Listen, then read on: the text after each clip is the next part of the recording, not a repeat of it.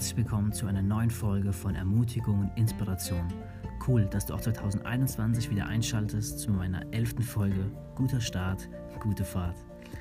Wenn bei der Formel 1 die ganzen Rennwagen an der Startlinie stehen und eigentlich nur noch auf das grüne Licht warten, sind die Fahrer, die Teammitglieder und man könnte eigentlich auch sagen die Fans hoch angespannt, weil sie wissen, dass ein guter Start fast schon eine Vorentscheidung für den Verlauf des gesamten Rennens bedeuten könnte. Wenn die Reifen etwas zu stark durchdrehen, verlierst du wertvolle und entscheidende Sekunden. Und für die unter uns, die wie ich eigentlich nicht so viel Ahnung von der Formel 1 haben, macht dieses Prinzip von dem wichtigen Start trotzdem irgendwie Sinn und ist fast schon selbsterklärend. Und für die unter uns, die wie ich in der Kindheit oder in der Jugend viel Mario Kart gespielt haben, wissen wir auch, dass wenn wir ein bisschen zu früh das, den X-Knopf gedrückt haben, dann ja, drehen auch da die Reifen durch und wir verlieren einige Positionen, die wir vielleicht im Verlauf des Rennens noch einholen könnten. Aber heute möchte ich dich ganz bewusst ermutigen, dein Jahr gut zu starten. Und eigentlich kann man diese Denkweise, die ich dir gleich vorstellen möchte, auch auf deinen Monat, deine Woche oder sogar auf deinen Tag projizieren. Vielleicht sagst du aber auch schon vorab, oh je, ich bin gar nicht gut in dieses Jahr gestartet. Ich habe keine Ahnung, zu viel getrunken, mein Jahreswechsel hat irgendwie mit einem Streit mit einer Person angefangen oder war einfach genervt von so vielen Dingen. Und heute ist auch schon der 3. Januar und eigentlich habe ich gar nichts auf die Reihe bekommen und bin komplett schlecht gestartet. Selbst wenn genau dies dir passiert ist, kannst du immer noch einen guten Start haben. Denn selbst wenn diese Folge dir irgendwie erst im Juni zu hören kommt, dann äh, will ich echt, dass diese Folge immer noch relevant für dich ist und du es auf dein Leben beziehen kannst.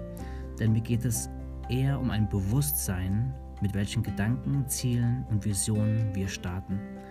Ob zum Jahresbeginn, zum Monatsbeginn oder zu einem x-beliebigen Tag ist es möglich, sein Bewusstsein neu auszurichten und gut zu starten.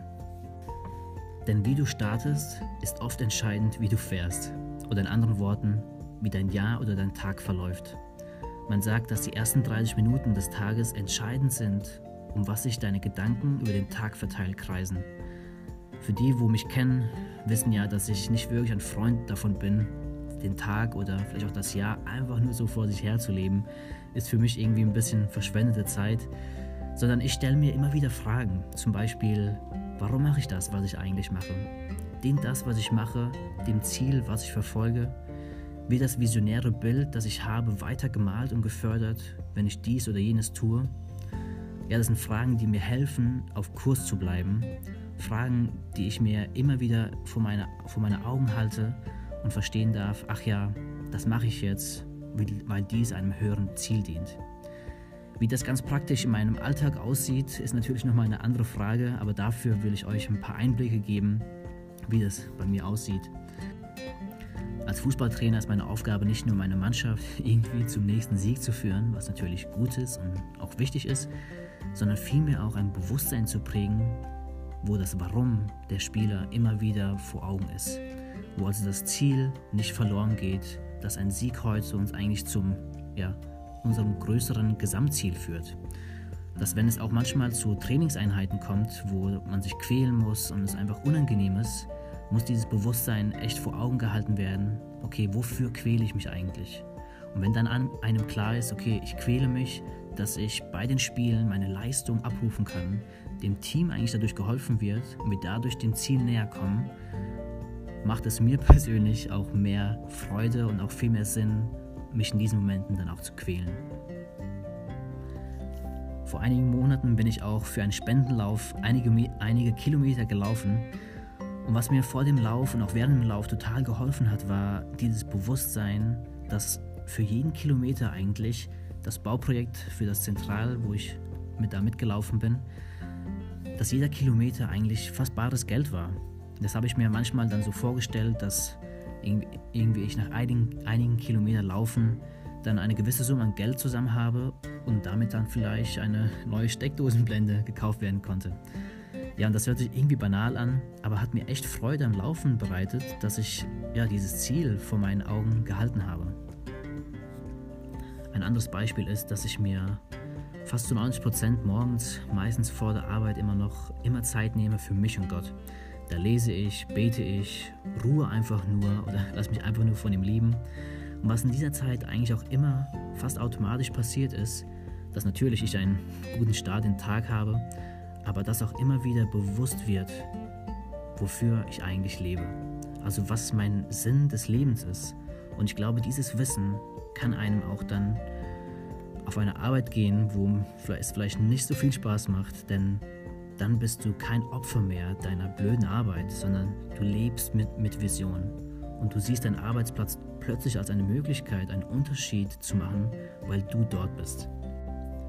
Im Hebräerbrief heißt es von Jesus, dass um der vor ihm liegende Freude willen hat er das Kreuz erduldet.